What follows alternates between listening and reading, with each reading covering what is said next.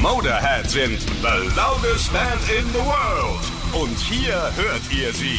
Die besten Stories rund um Lemmy und seine Band. Erzählt von den engsten Weggefährten des legendären Frontmanns. Also, schenkt euch einen Whisky Cola ein und dreht voll auf, denn hier ist Ace of Spades, der Motorhead Podcast bei Radio Bob. Mit mir, Andreas Schmidt. We are Motorhead, Frontmann Lemmy Kilmister ist zu einer Ikone geworden, verehrt von Millionen Rockfans auf der ganzen Welt. Dabei war er kein typischer Rockstar. Ute Kromrei hat uns schon davon erzählt in der letzten Folge. Ute hat als Co-Managerin Motorhead durch die ganze Welt begleitet und ist in dieser Zeit eine sehr, sehr enge Freundin von Lemmy geworden und kann deswegen natürlich sehr viel erzählen. Und das Stichwort ist Freundschaft. Ute, Ozzy Osbourne oder Slash von Guns N' Roses, da hat man gehört, die wären Freunde gewesen? Ozzy und Slash, ja, es war eine Art Freundschaft, aber nicht die Freundschaft, die wir beide vielleicht unter Freundschaft verstehen. Hm? Weil ich mal zu Lemmy irgendwann gesagt habe, Lemmy, du hast überhaupt keine Freunde und ich, das ist dir auch nicht wichtig und ich weiß auch nicht, ähm, wie deine, ähm, äh, wie deine Idee von Freundschaft ist. Und da hat er mich angeguckt und hat gesagt, you are my friend. Und dann habe ich gesagt, worauf machst du das fest? Und da hat er gesagt, wir müssen nicht permanent reden, aber wenn ich dich brauche, kann ich an, dich anrufen, du bist da. Und deswegen bist du mein Freund. Das war seine Definition. Äh, und, und er hat ja für Ossi ein paar Lieder geschrieben, aber das heißt nicht, dass man nun da doll befreundet ist und dass man da ein- und ausgeht zu Hause. Weißt du, was ich meine? Ja, ja, klar. Lemmy ist ja nie zu irgendjemand hingegangen äh, und hat gesagt, ich feiere jetzt mit Slash oder ich feiere mit Ozzy. Das ist ja nie passiert. Ne? Wenn denen saßen die, wie Doro, auch in, in, in seinem schnuddeligen Apartment, ähm, wo du ja gucken musstest, wie du von A nach B kommst. Das Apartment, ja, davon hat Doro auch schon so ein bisschen erzählt in den letzten Folgen. Wie erinnerst du dich daran? Ich bin irgendwann habe ich gesagt, ja, jetzt will ich aber mal, jetzt alle reden davon, jetzt will ich mal Lemmys Apartment sehen. Und dann sagte der damalige äh, Tourmanager, ähm, weiß ich nicht, du bist jetzt auf dem Weg zum Flughafen. Theoretisch müsstest du dich nach dem Besuch von dem Apartment desinfizieren. Ich so, hä? Weißt du, was ich meine? so, und dann kommen wir, dann kommen wir da rein, Lemmy macht da in seinen Speedos die Tür auf, ja. Ich habe so oft er da gesessen, wenn ich auch so irgendwie bei ihm, äh, bei ihm war, im Bademantel nix unter. Und ich so, Lemmy, bitte mach deine Beine zusammen, zieh dir was an, weil ich guck da immer hin. Ich will da nicht hingucken, aber ich guck da automatisch hin. und dann kommen wir, wir macht dann seinen Speedos, oh, kommt rein, ne? Und dann denke ich mir, setz dich hin. Und dann denke ich mir, wie komme ich von da nach da? Wie komme ich da hin? Ein Messi, ein Horder, ein was weiß ich, das kannst du dir nicht, du kannst es dir nicht vorstellen. Dann, dann bin ich das erste Mal da gewesen, hat er so, so eine Art Couchtisch gehabt, da stand dann so eine deutsche Märklin-Modelleisenbahn, die aufgebaut war, aber da standen auch noch die Whiskygläser von der vorletzten Tour mit, äh, Tour mit Grünspan. Wow. Also so, wirklich ganz schlimm. Ganz schlimm. Und der hat da 19 Jahre gewohnt im Apartment. Der Teppich wurde nicht einmal gesaugt und gereinigt, glaube ich. Äh, es war einfach chaotisch und deswegen wollte ich ja unbedingt, dass er umzieht. Und dann hat er ja irgendwann, da, da war ich ja so hinterher, weil ich sage, du kannst dir das leisten und du hast das Geld und jetzt zieh mal ein vernünftiges Apartment. Nein, in dem Apartment ist Mietpreisbindung.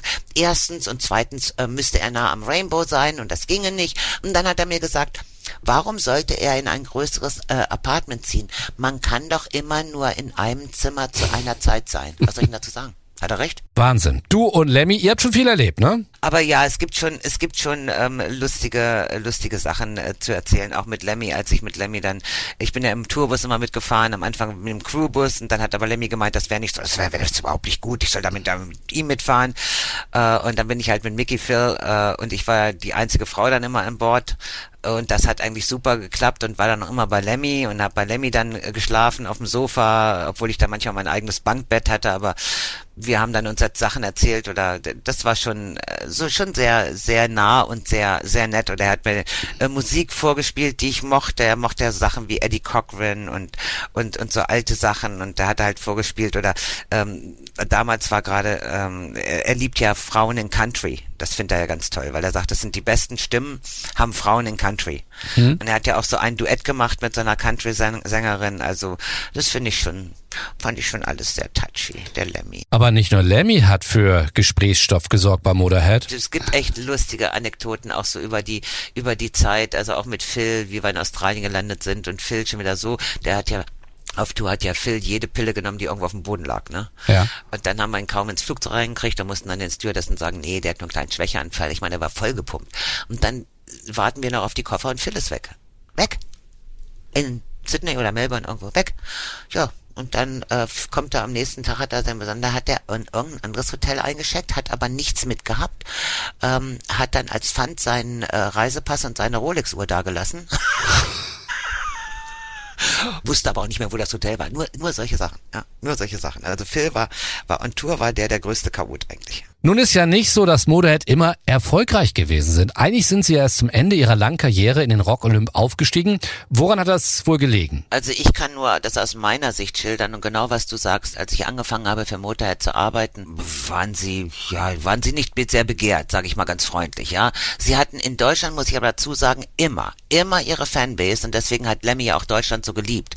Als sie wenn die anderen ihn, ihn fallen gelassen habe, zum, zum Beispiel die Engländer, sich dann mokiert haben. Du kennst das, der Prophet im eigenen eigenen Land, als er dann nach äh, Amerika gezogen ist, ja, dann war das ja völlig unverständlich und dann wurden die auch äh, fallen gelassen. Ich meine, ich weiß nicht genau, was das soll, aber so, so sind die Leute halt. Und es war unheimlich schwierig. Ähm, ähm, also sie wurden zwar gebucht, haben auch ihre Tour gemacht und sie waren halt fleißige Arbeiter. Und das muss man einfach sagen. Wir sind acht Monate auf Tour und du konntest ja die Uhr stellen, ähm, wenn die Wintertour von äh, Lemmy anstand, beziehungsweise von Motorhead, ähm, dazu die Festivals, dann nochmal eine Tour in England. Also da waren sie sehr sehr, sehr fleißig. Ja, es hatte keiner so richtig Interesse. Ja, ich weiß auch nicht, es ist und natürlich mit dem Geld verdienen hast du auch recht, weil früher waren ja Manager, die alles weggenommen haben und äh, äh die Bands ihre Seele äh, verkauft haben für irgendwie ein, ein bisschen, was ja, was ja gang und gäbe war. Das war ja von Eric Burden, für den ich gearbeitet habe, wie Dio. Es war ja überall so, dass sie irgendwas unterzeichnet haben und dann haben sie nicht nicht viel bekommen. Und ähm, dann äh, wurde so Anfang der, äh, ich glaube nicht, dass es an den Platten gelegen hat. Jetzt meine persönliche Meinung, weil die waren entweder immer gleich gut für Leute oder gleich schlecht, aber es war ja nicht jetzt irgendwas, ähm, was sich geändert haben. Und Lemmy hat seinen Stil gemacht, hat gesagt, er wird nie eine andere Musik machen und wird sich auch nicht von den Plattenfirmen dazu äh, treiben lassen, dass er irgendwo, äh, jetzt schreibt mal einen Hit oder schreibt mal so und so. Das hat er nie gemacht. Sie haben ihren Stiefel beibehalten. Dann hatte ich irgendwann das Glück und ich, ich weiß wirklich nicht mehr genau, wie es dazu kam. Ich kannte aber jemand bei Harald Schmidt. Und ähm, äh, damals die Late Night Show von Harald Schmidt und die haben gesagt, wir würden gerne Motorhead haben. Mhm. Und das war eigentlich so, ähm, wo, glaube ich, die Hälfte von Deutschland fassungslos war. das Mot ja, ist wirklich so, dass Motorhead bei Harald Schmidt äh, auftritt. Man muss doch sagen, für die jüngeren Zuhörer, äh, die sich das anhören, Harald Schmidt war damals die absolute Ikone, war absolut, äh, jeder hat's geguckt, man musste es gucken oder man hat zumindest drüber gesprochen und wusste, was da abging. Also äh, in den Zeitungen stand immer alles am nächsten Tag, äh, waren über die besten Gags, wurden irgendwo hingeschrieben. Also mit anderen Worten, ich glaube, bei jedem Radiosender wurde am nächsten Tag wurden Ausschnitte davon immer gesendet. Also Harald Schmidt war damals in aller Munde. Also das war wirklich äh, eine Institution. Und da waren dann halt Motorhead. Das ist ja wirklich. Da war sein Motorhead aufgetreten und Harald äh, hat da auch ähm, äh, ein unheimlich netter Mann, hat äh, das auch ganz, ganz cool gemacht. Und zwar so die Werbung, bevor Motorhead dann an diesem äh, Tag aufgetreten ist, hat er schon gesagt, also diese Woche ist Motorhead und ähm, da ist so eine Sache passiert. Du hast ja immer, wenn du auf äh, Konzerten, also auf Tour bist ähm, oder auf Festivals oder auch bei Fernsehshows, gibt es ja einen sogenannten Rider, wo drauf steht, wie die Band versorgt werden soll oder die Crew. Ne? Also irgendwie drei Flaschen Wein und äh, solche Sachen. Aus Versehen oder wie auch immer ist der komplette Konzertrider bei äh, Harald Schmidt gelandet. Und da stand halt drauf, also weißt du, für für, für einen halbstündigen Auftritt stand da halt drauf irgendwie ähm, zwei Flaschen Wodka, drei Flaschen Jack Daniels, ähm, 80 äh, Dosen Cola. und diesen Rider hat er vorgelesen. Es war mega, mega lustig und hat dann auch seine Scherze gemacht. Oh Gott, da steht ja gar kein Kokain drauf. Was ist los? Haben sie irgendwas vergessen? Also er hat da auch vorher drüber gesprochen, dann kamen wir auch in so einen Status, wo alle schon so gespannt waren. Und er hat dann vorher ähm, äh, gesagt, wer möchte, hat äh, bekommt Ohrstöpsel. Also weißt du, der hat das richtig zelebriert irgendwo, dass jetzt was kommt, was ein bisschen außergewöhnlich ist. Ja. Und ähm, also Lemmy mochte Harald unheimlich und die haben, der war auch so höflich und so nett und die haben sich super verstanden. Und Harald hat gleich gesagt, Tja, da sehen wir uns wieder. Und als das passiert ist, dann hatte ich irgendwann Anfragen für Interviews, die ich vorher, wo ich vorher halt gebettelt habe, was nicht passiert ist. Dann kamen irgendwo diese renommierten Zeitschriften wie Süddeutsche, Zeit, Frankfurter und die haben alle große Interviews gemacht. Und ich denke, das war so ein bisschen der, der, äh, ja, der Break, ähm, wo dann Fans oder auch Nicht-Fans gedacht haben, Mensch, Lemmy, ja, der ist ja so, wie er ist.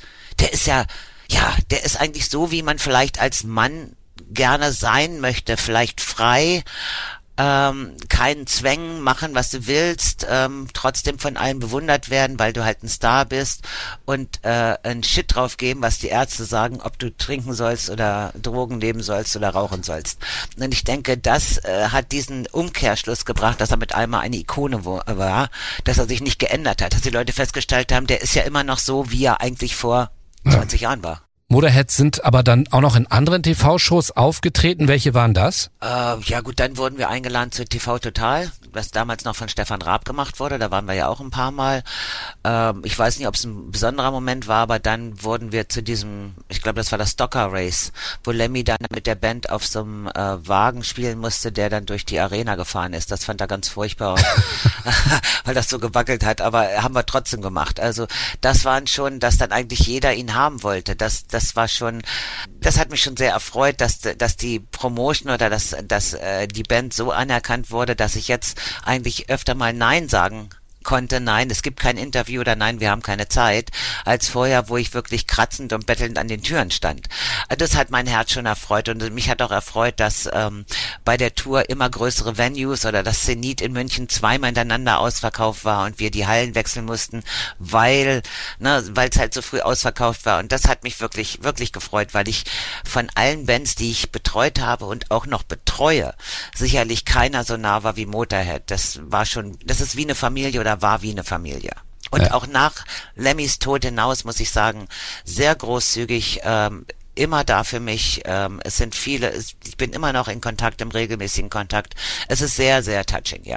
Ja, du hast ja dann die ganze Geschichte auch, eben die Geschichte, wie es immer weiter bergab ging mit Lemmy mitbekommen. Wann ist dir zum ersten Mal aufgefallen, oh, es geht ihm wirklich schlechter, das sieht nicht so gut aus bei ihm. Ich meine, muss dazu sagen, ich finde es Wahnsinn, 70 Jahre bei dem Leben. Das, das, das ist ja schon eigentlich unglaublich. Sollte man nicht meinen, wenn man diese ganze Geschichte, wir haben sie ja schon aufgearbeitet im Podcast, sieht. Aber trotzdem, wann hast du das Ganze so mitbekommen? Also ich denke, die, die richtigen Sorgen habe ich mir gemacht ähm, oder angefangen zu machen, als er sein Defi eingesetzt bekommen hat in, in ich glaube, ich war 2013 oder sowas.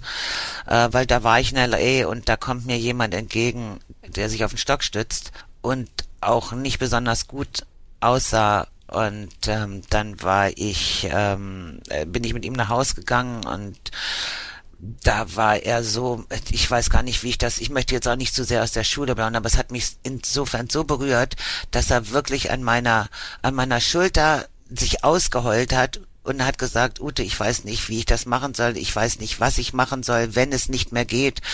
Ich bin da sehr verzweifelt. Das, das fand ich ganz furchtbar. Aber im Prinzip, da waren so Auf und Abs, aber von da an war es dann doch ein bisschen schwieriger, dass man mehr darauf achten sollte, dass der Arzt gesagt hat, er sollte halt auch wegen seiner Diabetes da mehr auf sich achten. Und dann hat er ja gemeint, er müsste halt Cola mit Orangensaft äh, ersetzen und Whisky mit Wodka. Was soll das, ja? Ich ersetze Alkohol mit Alkohol und Zucker mit Zucker. Ah, das war Lemmy. Weißt Paar mehr Vitamine vielleicht, aber ja, sonst ja. Ja, ja, ja, ja. aber, aber nicht Orangensaft aus der Flasche. Ist auch nicht wirklich Vitamine.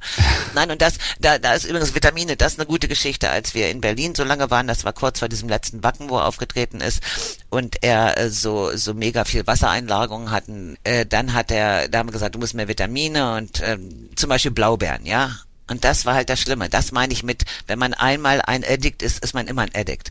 Sein Personal Assistant hat, glaube ich, die ganzen Blaubeeren in Berlin aufgekauft. Na, Lemmy hat ja nicht nur eine Schachtel gegessen, der hat 20 Schachteln gegessen. Oh Mann. Das war, das, das war immer das Problem. Wenn irgendwas war, was ihm dann schmeckt oder was, was er meinte, was gut ist, dann wurde das in Mengen gemacht. Was ja dann auch wieder nicht gut ist für deinen Körper. Nein.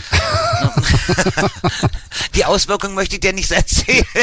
Ich wollte gerade fragen. Okay, ja, also mit anderen Worten, es ging dann immer weiter bergab, aber er hat ja so ein ja, bisschen schon was gemacht, ne? Also ja, wir haben also natürlich Gesundheit, aber er hat nicht, er hat nicht viel gemacht. Dann haben wir in, in Berlin ihn ein, ein ähm, ähm, Fahrrad besorgt, dass er wenigstens ein bisschen äh, Herz-Kreislauf trainiert. Ähm, aber man kennt Lemmy, wenn du nicht dabei bist und der drauf prügelst, ja, dann macht er nicht mal die zehn Minuten am Tag. Das macht er einfach nicht, weil er einfach keinen Bock hat.